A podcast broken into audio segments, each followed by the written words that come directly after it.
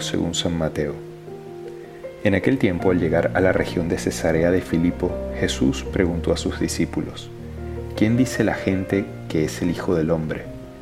Ellos contestaron, unos que Juan el Bautista, otros que Elías, otros que Jeremías o alguno de los profetas. Él les preguntó, ¿y ustedes, quién dicen que soy yo? Simón Pedro tomó la palabra y dijo, Tú eres el Mesías, el Hijo de Dios vivo. Jesús le respondió, Dichoso tú, Simón, hijo de Jonás, porque eso no te lo ha revelado nadie de carne y hueso, sino mi Padre que está en el cielo. Ahora te digo yo, tú eres Pedro, y sobre esta piedra edificaré mi iglesia, y el poder del infierno no la derrotará. Te daré las llaves del reino de los cielos. Lo que ates en la tierra quedará atado en el cielo, y lo que desates en la tierra quedará desatado en el cielo. Y les mandó a los discípulos que no dijesen a nadie que él era el Mesías. Hoy, siendo domingo, eh, vamos a hacer una reflexión y me gustaría reflexionar sobre la iglesia. Em, es muy común que haya personas, y bueno, nos pudo haber pasado a nosotros en algún momento de nuestra vida, de nuestra historia, de haber dudado primero en la existencia de Dios o en la existencia de Jesús. Luego los que creen en Dios, eso, pueden dudar de la existencia de Jesús. Los que creen en Jesús de repente pueden dudar de si Jesús realmente era Dios. Quizás piensan que Jesús fue alguien muy bueno, pero no necesariamente Dios. Y luego los que creen que, que Jesús era Dios eh, pueden dudar de si Jesús realmente fundó una iglesia. Y bueno, y por eso ve gente que, dice, bueno, Jesús sí, pero la iglesia no, y yo mi relación con Dios la llevo, con Jesús la llevo yo a mi modo, pero que no venga ninguna iglesia a decirme qué es lo que tengo que hacer y lo que no tengo que hacer. Entonces, bueno, fundamentado sobre estas dudas y, sí, dudas que tiene la gente y modos de ver o de creer en Dios y en Jesús y en la iglesia, quería hacer una reflexión sobre esto. El mundo de hoy nos presenta sobre todo o nos quiere vender la idea de que Jesús es un gran maestro espiritual pero que no es Dios. Eh, obviamente, ¿por qué? Porque si Jesús es Dios, todo lo que Jesús dijo es verdad y tengo que acatarlo y tengo que obedecer porque soy criatura y Dios no se equivoca y por lo tanto yo no puedo desobedecer a Dios porque entonces creo que me va a ir mal. Si yo creo que, que Dios es Dios, que Jesús es Dios, obviamente tengo que obedecer. Ahora bien, eh, nos quieren vender la idea de que no es Dios. ¿Por qué? Porque si Él es un maestro espiritual más, como Buda, como Mahoma, etc., em, yo puedo seguir o no seguir lo que Él me dice. O sea, lo de Él es una opinión más, es un guía espiritual más de muchos, y yo tomo lo que me gusta de Él y lo que no me gusta lo dejo de lado. Y eso es lo que pasa con mucha gente hoy en día. Como que, bueno, de Jesús yo tomo lo que me gusta. Ah, que el amor, que Jesús es amor, y bueno, paz y amor, y bueno, sí, paz y amor para todos lados. Pero lo que no me gusta de Jesús, entonces, bueno, ah, no, eso de la cruz, mm, eso de perdonar a mi enemigo, mm, eso de la castidad, eso de, de amar a mi enemigo y perdonarlo, e, eso como que, sabes, no va conmigo. Eh, y eso terminamos entonces eligiendo. Y eso es como que mucho más cómodo para la gente. Y bueno, eso es lo que presentan hoy en día. De hecho, ustedes van a ver seguramente libros, habrán visto en librerías, libros que dicen, este, no sé, Jesús el gran maestro espiritual o el gran guía espiritual, Jesús el gran filósofo, eh, Jesús el gran maestro de oración. ¿no? Entonces, bueno, gente que quiere meditar se compra el libro de Jesús, gran maestro de oración. Luego, no sé, Jesús el gran líder y emprendedor. ¿no? Para todos los empresarios compran Jesús líder y emprendedor. Pero y el Jesús Dios. ¿Dónde está el Jesús Dios? Claro, es que no conviene hablar de que Jesús es Dios. Jesús es un maestro espiritual, uno más del mundo y tú agarra lo que tú quieras y lo que te sirva y lo que no, pues olvídate de eso y déjalo de lado. Esto pasa incluso entre católicos, ¿no? Eh, tenemos ya, eso se, ha metido tanto en el mundo que ya tenemos, eh, algunos tienen esa visión. Entonces, bueno, está esa gente por un lado, luego está otra gente que, me viene con dudas sobre esto, además de la existencia de Dios. cosas relacionadas con la existencia del mal, la posibilidad de la reencarnación, otras religiones o creencias que están muy de moda, sobre todo las relacionadas con el New Age, tipo Reiki, yoga, budismo, meditación tipo mindfulness, este espiritismo y cuánta cosa existe hoy en día este, que ponga en discusión a Dios. Y son cosas que me hacen vivir una cierta espiritualidad porque todos somos seres espirituales y necesitamos de algún tipo de espiritualidad, pero, ¿sabes? De un modo muy cómodo, de un modo que, ¿sabes? Que no me fastidie, que, que vaya según mi bienestar integral, ¿no? De la persona. Y las cosas que me incomodan, mejor no. Entonces, bueno, por eso se, han puesto de moda todo este tipo de, de espiritualidades eh, fáciles, ¿no? Entonces, bueno, mi respuesta ante todo esto es bastante clara. Dios se reveló en Jesús, es decir, nos habló a través de Jesús y Jesús demostró, no solamente con palabras, sino con hechos, que era Dios. Este tema es bastante largo, tendría que argumentar muchas cosas, pero bueno, esto se puede estudiar y se puede argumentar. Si tú quieres estudiarlo, y esto es una de las cosas que te voy a invitar hoy, es a ir a fondo para quien tenga dudas sobre esto y encontrarás respuestas a todas estas cosas. Pero bueno, eso está muy claro. Jesús era Dios, lo demostró, Jesús se revela, por lo tanto, Jesús, si Jesús es Dios, Dios no se equivoca. Y todo lo que Jesús dice es la verdad sobre mi vida, sobre el mundo y sobre las realidades metafísicas o eternas, lo que hay después de esta vida, lo que hay después de la realidad que puedo tocar y ver, de lo físico, es lo metafísico. Entonces, em, estas tres cosas que les decía, eh, esto está bastante claro, como les dije, pero hay gente que tiene, que tiene estas dudas. Si Jesús realmente existió, si realmente era Dios o si fundó una iglesia. Bueno, todo esto está escrito en la Biblia y existen algunos escritos no cristianos que también hablan sobre eso. Entonces, ¿qué hay que hacer? Bueno, estudiar la veracidad y autenticidad de las Sagradas Escrituras, especialmente los Evangelios, para saber si esto es verdad. Porque bueno, ahí, ahí está todo bastante claro. De hecho, yo, por ejemplo, hice mi tesis de teología sobre este tema y pude confirmar todo lo que ya creía. O sea, en la Biblia está todo bastante claro. ¿Qué puede poner en duda todo lo que yo creo que está escrito en la Biblia? Bueno, que si la Biblia fue inventada o no. Entonces, ¿qué hay que hacer para saber si todo lo que está escrito ahí es verdad o no? Bueno, hay que hacer un estudio sobre la autenticidad y veracidad de, la Sagrada Escritura.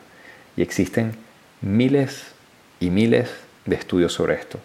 Incluso nuestros hermanos protestantes han hecho muchos estudios. Yo incluso mi tesis la hice sobre un autor protestante eh, sobre este tema de la autenticidad y veracidad de los evangelios. Bueno, eh, dejando esto claro, el evangelio de hoy toca de alguna manera estos tres elementos de duda. O sea, primero que hay gente que comenta sobre Jesús, eh, incluso hay judíos que en la época hablaron de él, libros incluso y testimonios no cristianos que hablaron de Jesús, por lo tanto Jesús existió. O sea, no hay duda de que Jesús existió. Luego, sobre la segunda duda de si Jesús era Dios, este, en este pasaje evangélico eh, hay personas diciendo que cuando, cuando, Jesús pregunta quién es Él o quién dice la gente que es Él, la gente lo asocia con alguien de origen divino. Dicen, bueno, este tiene que ser o, la reencarnación o el regreso de Elías o la reencarnación de Juan el Bautista o alguno de los profetas porque las cosas que Él hace no son de orden natural, hace cosas de orden sobrenatural. Y bueno, ¿quién puede resucitar un muerto? Sino Dios. Bueno, solo Dios puede resucitar un muerto. Y esas cosas las hacía Jesús y por eso la gente le empieza a dar eh, esa credibilidad de que este hombre tiene origen divino, es de origen divino. Luego en otros pasajes de la Biblia podíamos hablar más de esto, pero me quiero centrar solo en este pasaje porque es el que estamos reflexionando. Y luego, bueno, el tema de la iglesia. Jesús es Dios, Jesús eh, fundó o no fundó una iglesia. Claro, funda una comunidad ¿no? que sigue, empieza a seguir sus enseñanzas, lo que él les ha enseñado, y luego de su muerte esta comunidad es guiada por Pedro. De hecho, eh, ¿qué cosas confirman entre varias que podríamos decir que es guiada por Pedro? Que cuando San Pablo tiene una duda y digamos que empieza a haber una controversia sobre una cosa que piensa San Pedro y una cosa que piensa San Pablo, eh, una duda doctrinal, San Pablo va a reunirse en lo que podríamos llamar el primer concilio de la iglesia con San Pedro para dirimir esta duda doctrinal ¿no? y ponerse de acuerdo. Efectivamente se ponen de acuerdo. Entonces, em, digamos que sí hay una comunidad, solo que bueno, es una comunidad incipiente, pequeña y cuya organización muy simple corresponde a las circunstancias de la época, obviamente porque era una iglesia con poca gente, perseguida tanto por los romanos como por los judíos, y obviamente no es la misma iglesia o la estructura eclesial que tenemos hoy en día. Y esto lo digo porque algunos de nuestros hermanos protestantes o evangélicos dicen que, que no, que la iglesia nuestra católica la fundó fue Constantino, eh, porque a partir del 300, del año 315 creo, del 316, cuando él hace oficial el cristianismo como emperador de Roma, ellos dicen que quien lo fundó fue Constantino. Constantino no fundó nada. La misma comunidad fundada por Cristo, este Constantino permite que esa comunidad sea la religión oficial del imperio y qué es lo que aporta Constantino como emperador.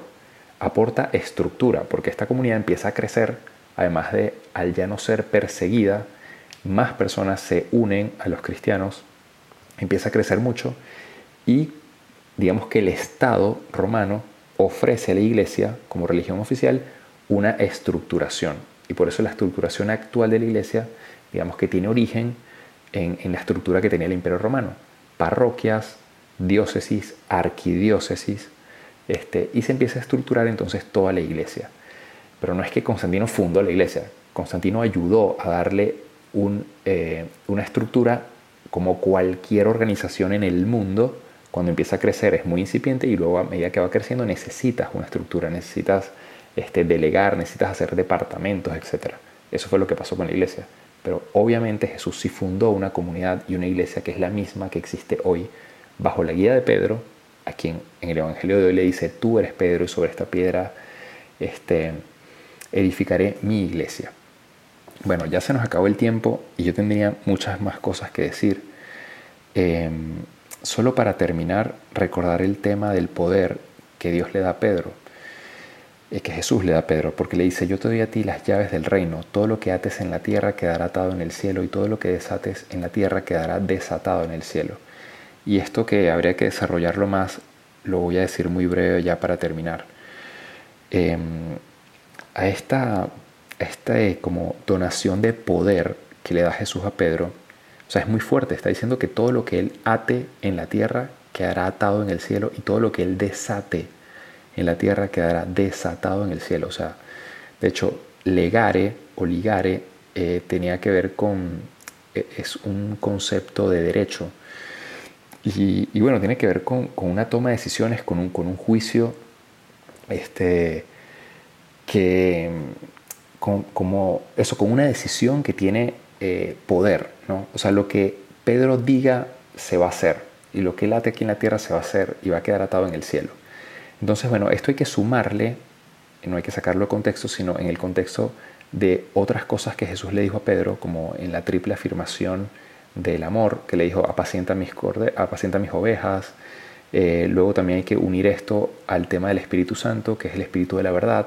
Y bueno, la iglesia ha asumido todo esto diciendo, bueno, Jesús nos dio un poder a los sucesores de Pedro, unidos con los demás obispos, un poder de tomar decisiones, eh, eso sí, siempre guiados por la luz del Espíritu Santo, como lo hicieron San Pablo y San Pedro desde el inicio, desde el primer concilio, para dirimir la controversia. Y por eso la iglesia toma decisiones sobre, por ejemplo, cómo vamos a impartir la misericordia de Dios. Por ejemplo, la confesión. La confesión como la tenemos hoy en día no, es, no era la misma de cómo se entendía al inicio de la comunidad cristiana.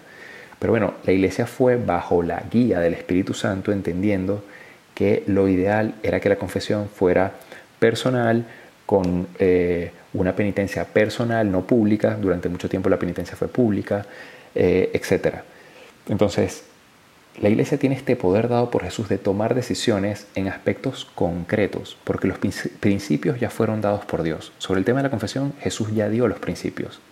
Dijo, por ejemplo, a quienes ustedes les perdonan los pecados, les quedarán perdonados, a quien no, les quedarán retenidos. Y así dijo otras cosas. Ahora bien, ¿cómo aplicamos esto? ese poder fue dado por Jesús a la iglesia, guiada siempre por el Espíritu Santo. Bueno, este tema podríamos seguirlo desarrollando, eh, pero quería hoy, en este día domingo en el que generalmente hacemos alguna reflexión sobre un tema, hablar sobre la iglesia, sobre el poder dado eh, por Jesús a Pedro y a sus sucesores. Y pidámosle a Dios también que aumente nuestra fe, no solo en Él, sino también en la iglesia que Él nos ha dado, a través de la cual Él también nos, habla. La iglesia es madre. Eh, la iglesia está compuesta también por seres humanos que cometemos errores. Todos los católicos somos seres humanos, nos podemos equivocar, pero eh, la iglesia está guiada por el Espíritu Santo y por eso las puertas del infierno no prevalecerán, como dice este Evangelio, por eso no ha sido destruida y no será destruida sino hasta el fin de los tiempos, cuando Dios lo quiera, eh, porque es una obra de Él. Bueno, espero que esta reflexión te haya servido y te deseo de verdad un feliz domingo, una feliz semana y que Dios te bendiga. Te hablo el Padre Jesús Rodríguez y nos puedes seguir en nuestras cuentas de qué haría Jesús y mi cuenta personal Padre Jesús LC.